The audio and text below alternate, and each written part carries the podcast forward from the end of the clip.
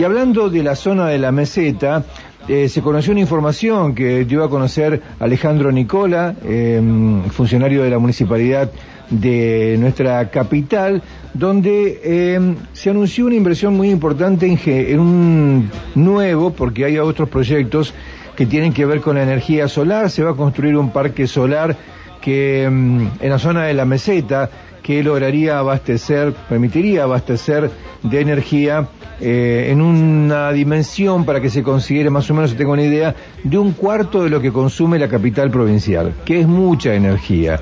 En esto está también involucrada la cooperativa CAF, es un proyecto todavía, se está trabajando sobre ese tema, la cooperativa CALF sería la encargada de hacer los estudios de factibilidad junto con una empresa este, estatal sanjuanina especializada en energías alternativas. El punto es que se avanza en la eh, puesta en marcha de proyectos de energías alternativas, energías limpias.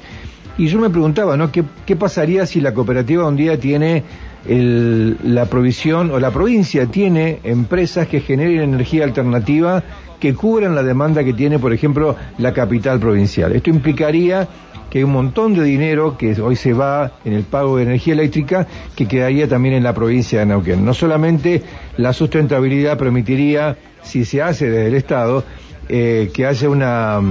mayor provisión de, de energía,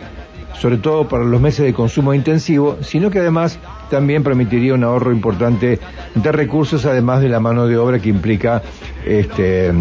este tipo de proyectos. Eh, la veo muy concentrada, así como, como así como metida hacia adentro, circunspecta, diríamos a la señorita Alejandra Brusay.